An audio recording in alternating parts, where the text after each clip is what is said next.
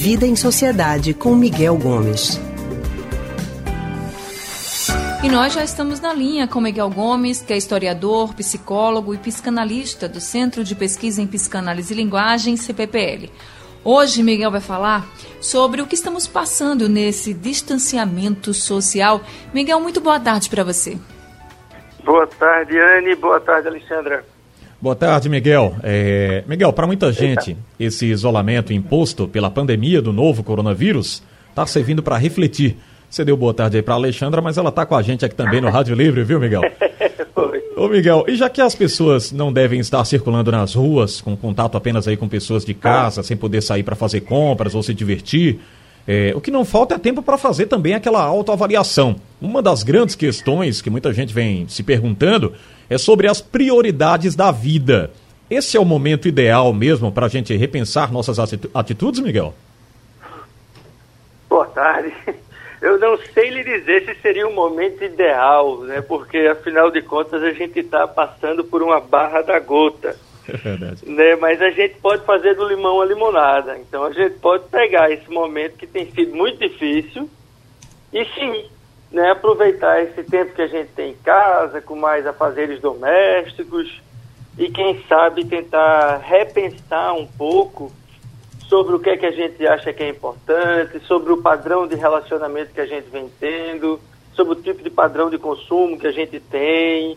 Então pode sim, a gente pode aproveitar esse momento para fazer uma reflexão sobre o que é que a gente tem considerado importante, né? porque nesse momento alguns dos valores que a nossa sociedade é, coloca como sendo importantes e que às vezes a gente é tomado por esses valores sem refletir, num momento como esse, que todo mundo fica numa situação mais difícil, pode abrir espaço para a gente mudar a nossa percepção de mundo. Né? As pandemias ensinam isso para a humanidade de uma forma geral.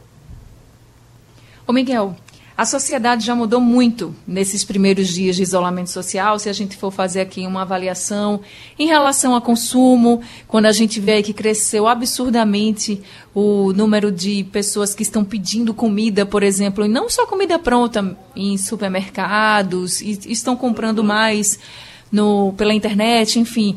A gente pode observar várias mudanças em consumo, em costumes. E eu queria saber de você se você acha e se você acredita até que as pessoas vão sair dessa pandemia melhores, já que a gente está vendo, por exemplo, muitos exemplos de solidariedade, pessoas se mobilizando ainda mais para ajudar. Você acredita que essa pandemia também vai nos ensinar isso, a sermos mais humanos? Essa pandemia certamente nos oferece essa oportunidade, né? Se a gente vai conseguir sair dela de fato tendo um posicionamento pessoal e que isso vai refletir no social de uma maneira mais solidária, aí vai depender de algumas circunstâncias, né, de como essa pandemia vai ser conduzida e de quais os né, as consequências que vai trazer.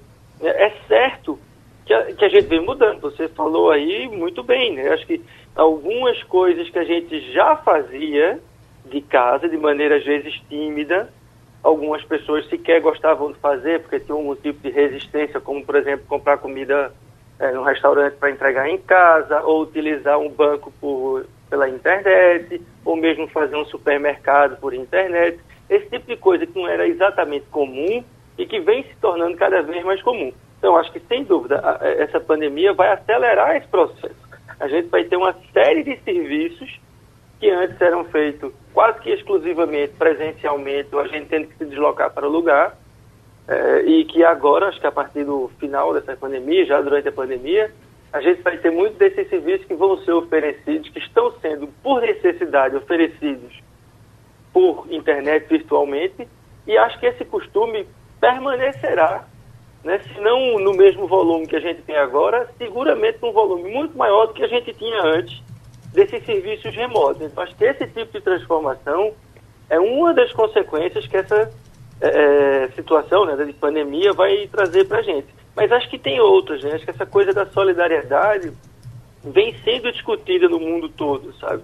A gente tem grandes pensadores né, pensando sobre isso aí. A gente tem o Slavoj Zizek, que fala, que acredita que essa pandemia vai trazer um mundo mais solidário quando ela terminar, em que as pessoas vão começar a valorizar mais questões é, de solidariedade, de compartilhamento, né?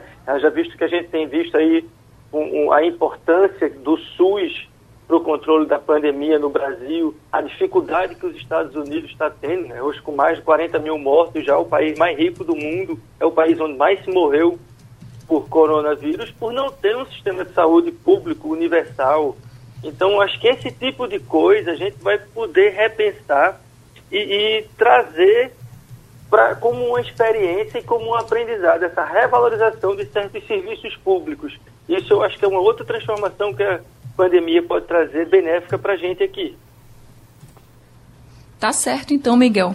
Muito obrigada, viu, por também nos levar a essa reflexão. Tá todo mundo aí refletindo em casa, né? Como tá, como tá a vida. Muito Isso. obrigada também por nos levar a essa reflexão. Obrigado a vocês aí. Eu acho que é por aí, sabe? Eu acho que essas reflexões pessoais, elas têm que casar com isso que vai trazer uma mudança social. Porque vai vir. Né? Eu acho que o controle das pessoas pelos sistemas de, de informação, do que é, se chama Big Data, isso que no Brasil ainda é uma coisa incipiente, eu acho que vai acelerar bastante após essa pandemia, como já acontece em países como Coreia do Sul, Japão, China.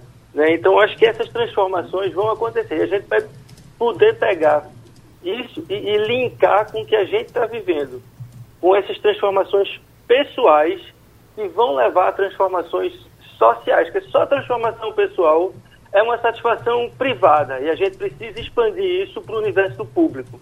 Tá certo, então, Miguel, muito obrigada. Uma boa tarde para você e até semana que vem. Boa tarde, até semana que vem em casa. Verdade. A gente acabou de conversar com o historiador, psicólogo e psicanalista do Centro de Pesquisa em Psicanálise e Linguagem, CPPL, Miguel Gomes.